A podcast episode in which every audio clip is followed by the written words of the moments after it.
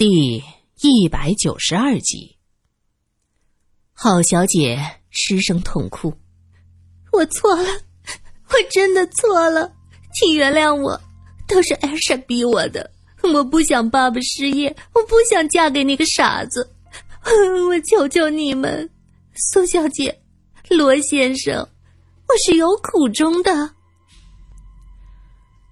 这个世界上。”除了含着金钥匙出生的，谁活得简单？郝小姐，我一直认为人往高处走，水往低处流。一个人努力奋斗，想生活的更好，这没有错。但是你不能因为自己可怜，自己有苦衷，就踩着别人往上爬。如果今天受害的是我，你会哭吗？你会为我流泪吗？你所有的悔恨和眼泪。恐怕只是因为艾莎许给你的愿望落空了吧？他，他，他要将我，将我送给别人做小老婆。郝小姐想到艾尔莎的不屑的话，心中是悔恨万分。哼，还不知足？你们这些垃圾，就该被人踩在脚底下。你这样的脚底烂泥，能给人做小老婆就不错了，总比你嫁给那个傻子好吧？哈 现在，你就等着回家嫁傻子吧，再生一堆小傻子，流着口水，一辈子都被傻子围着，傻子，傻子，哈哈哈哈哈艾莎。状若疯狂的笑着，郝小姐气得不行，冲上去就和艾尔莎撕扯在一起。两个回合下来，艾尔莎身上的被单被他用力的扯下来，赤身裸体。苏三实在是看不过眼，他转身说道：“你们打，继续打，人脑子打成狗脑子才好呢。”罗隐则看着吴环生。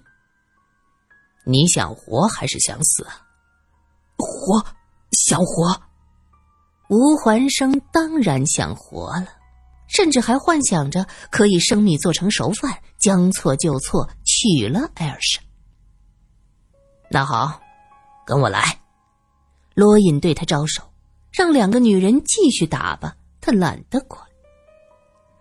罗隐让吴环生在口供上签了字。又拿到了船长和警卫队长那儿签字确认，这才向服务员要来一个文件夹，将几份材料汇总在一起，而后准备回去交给艾尔莎的家人。他和艾尔莎的事儿以这样的结果收尾，罗隐的心里不是没有感伤的。小时候看着挺天真可爱的姑娘，怎么长大了变得这么恶毒？罗三小姐要是知道，一定会勃然大怒吧。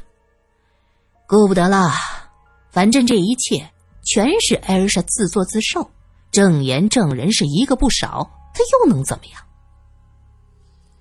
此时已经是深夜，海天一线之间已经隐隐有鱼肚白的颜色。罗隐靠着船舷吸了根烟，又走向自己的船舱。苏三不想看到艾尔莎和郝小姐的丑态，他避开。现在罗隐船舱内，罗隐进去。透过黎明前淡淡的光亮，他看到苏三坐在墙角，双手抱着膝盖，头抵着，将自己缩成小小的一团。罗隐试探的问着：“萨萨，你哭了吗？”“我没有。”苏三说没有，可是鼻音很重。我为什么哭呀？今天晚上。有人失去了贞操，有人失去了希望，还有人失去了报复的机会。我什么都没失去，我为什么要哭呢？苏三反问着，他声音坚定，语气倔强。可是罗隐知道，他不过是一只见到庞然大物的小狗，立起了浑身的毛，努力的想让自己显得壮一些，吓退敌人。其实内心是充满了惶恐。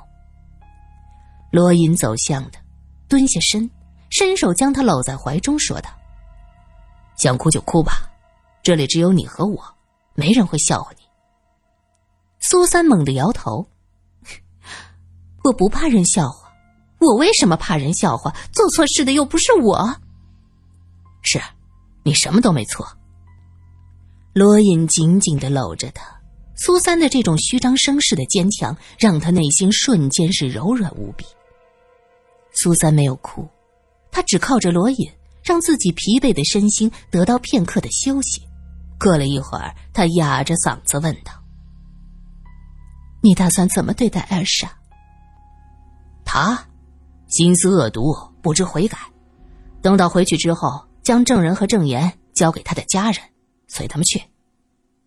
其实罗隐和小吴私底下的协议却不是这样。小吴要求活命，至少不能被艾尔莎家的人灭口。罗隐答应了他，保证他的人身安全。对小吴的要求就是以此是要挟和艾尔莎结婚。这样的好事儿，吴环生是求之不得呀。他的手不能拿笔了，一条腿也是一瘸一拐的。前段时间，在生活的重压下，他才发现自己真的是百无一用的书生，自己竟然找不到一个饭碗。紧接着，李主任被妻子扫地出门，自顾不暇；吴家姐弟失去了金主，生活是愈发的艰难。他姐姐为了养他，已经去做了暗娼了。你总是我们吴家唯一的根，只要姐姐挣到钱。就能给你娶媳妇儿，生个传宗接代的。他姐姐是这样安慰的，因此，当艾尔莎雇的私家侦探找到他，提出让他上船报复，他毫不犹豫的就答应。一个是因为钱，再一个是因为恨，他恨这个女人，恨得摧心蚀骨。可是没有想到，最后功亏一篑。只是自己也算是牡丹花下死了，艾尔莎总算是个大美人，家里还很有钱。若是能因祸得福和他结婚，那真是祖坟冒青烟呢。艾尔莎如何我不在乎，我只是觉得，好小姐。苏三难受的说不下去了。人是不同的，郝小姐自甘堕落。你已经仁至义尽了，可是我很受打击。原来有些人身处困境，不是自己想着如何努力摆脱，却是要踩着别人向上爬，哪怕这个人和他无冤无仇。这就是人生啊！这就是尔虞我诈呀！苏三叹了口气。我知道，这个世界不是非黑即白，可我拿人当兄弟姐妹，人家拿我当鼻涕，真不舒服。罗隐则大惊小怪的说：“咦，怎么说到鼻涕？好恶心！喂，你该不会在拿我的西装擦鼻涕吧？”苏三闷笑了一声：“哪有？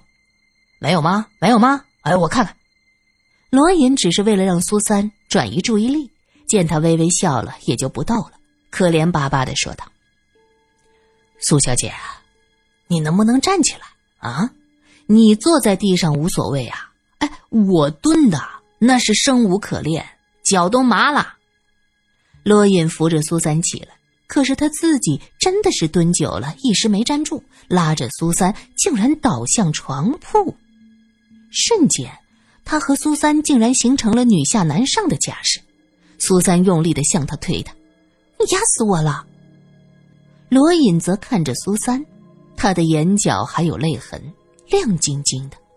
罗隐忍不住低下头去，苏三则猛地往旁边一扭，罗隐的唇贴到他的眼角，嘟囔了一句：“咸的。”苏三笑了。眼泪不是咸的，还能是甜的呀？快起来，你要压死我了！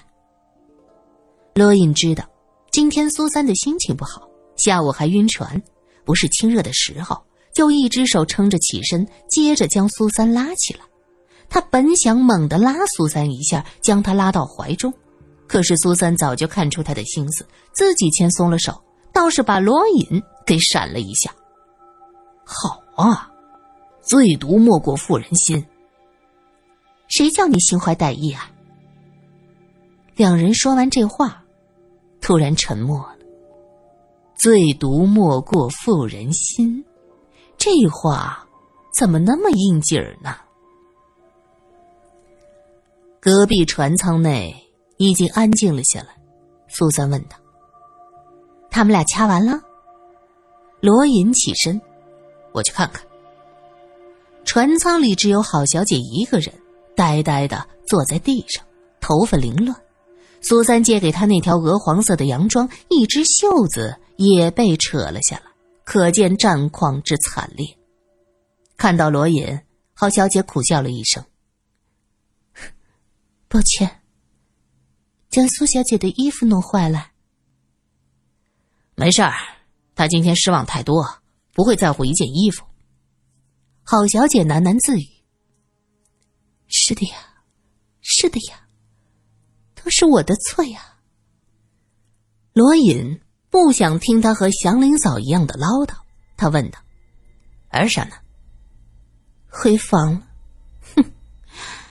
估计明天也不会出现了吧？他怎么丢得起这个人呢？郝小姐的嘴角划过了一丝冷笑。罗隐点点头，转身就要走。郝小姐问道：“那个苏小姐不会回来睡了吧？”罗隐冷笑：“哼，你说呢？”郝小姐被说的无语，低下头，双手紧紧的绞在一起。我真的很抱歉，罗先生。其实我蛮喜欢苏小姐的。我算了，你的喜欢她承受不起。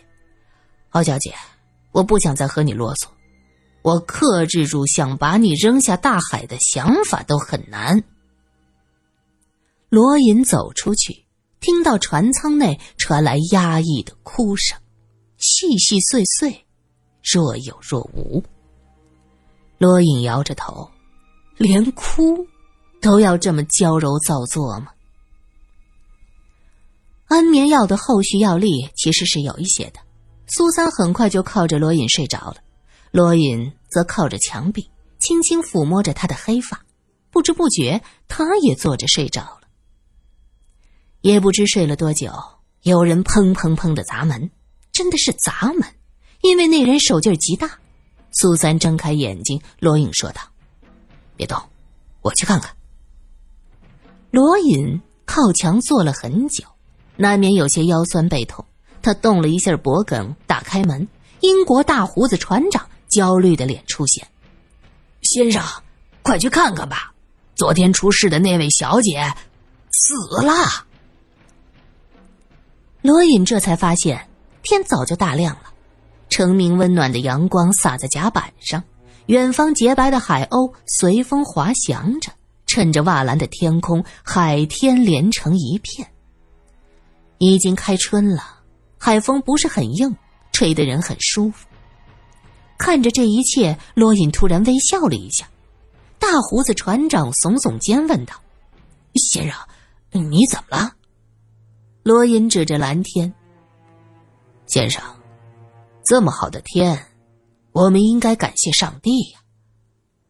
那位小姐死了，哦，我们明天才能到香港。船长有些手足无措，他的这艘船从来没出现过这样的事儿。昨天晚上一位小姐被人玷污，而今天一大早，清洁工又发现这位小姐死了。唉，他一定是为了。维护自己的名誉，可怜的小姐。船长搓着手，满脸遗憾。他知道那位小姐和这位先生关系微妙，一时间也不知道该说什么，只能用捍卫名誉来安慰罗隐。为名誉而死，艾尔莎可能吗？不错，他昨天晚上失去了贞操，出了大丑。可是以罗隐对他的了解。这些还不足以让他要死要活吧？况且在艾尔莎心中，尘埃并未落定，他还有翻盘的机会。这时，住在隔壁的好小姐打开门探出头来，她又换上自己那件洗得发白的蓝旗袍。好小姐看到罗隐望过来的目光，急忙将头缩回去。这时，苏三又问：“发生了什么事儿？”艾婶出事儿了，我先去看看，你别急。苏三心道：“我着什么急呀？现在对艾尔莎是无感，她死活都和我没关系。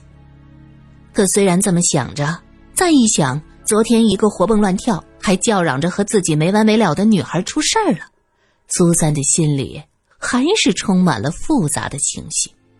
他打算洗漱的时候，才想起自己的东西在隔壁的舱室，就直接打开门走了进去。郝小姐打扮妥当，看到苏三进来，吓了一跳。他急忙站起来，乖乖的站到一边。苏三也不搭理他，径直去自己的箱子里拿东西。郝小姐小声的问着。苏小姐，艾莎怎么了？苏三鼻子里一哼：“你要是关心她，自己去看看就知道了。”郝小姐急忙分辨：“我我我不是，我管你是不是，左右和我没关系。”苏三拎了自己的箱子，走到门前又停下：“笑话，我为什么要走？这是我的舱室。好了。”我现在很讨厌你，郝小姐，你去找艾莎吧。郝小姐睁大眼睛，她不敢相信的看着苏三。苏小姐，艾莎出事了，你要我去找她？苏三点头，是啊，听船长的意思，他八成是死了，正好你能住在他的舱室了。郝小姐彻底震惊了。我我住他的舱室，天哪！他要是死了，我也住呢。是啊，死了你才好住啊，省得和他冲突啊。苏三觉得郝小姐真矫情。郝小姐看着苏三，像是不认识一般。过了一会儿，气匆匆的走出去。苏三心想，这才叫深米恩，斗米仇呢。他一直良善对人。唯一一次主动出击，就是对付小吴，最后小吴手脚都被莫名打断，他心中过意不去。可是昨天看到小吴这样无耻，那点愧疚也就烟消云散了。对郝小姐，是因为曾经懂得，所以慈悲，适当的释放一些善意。可是没有想到晕船严重的死去活来时，他却趁虚而入。要不是最后一刻神志清明。那出事儿的就是自己了。这都是个人的造化，种什么因，结什么果，随他们去吧。苏三洗漱完毕，就见郝小姐站在外面，面带苦涩。艾莎真的死了。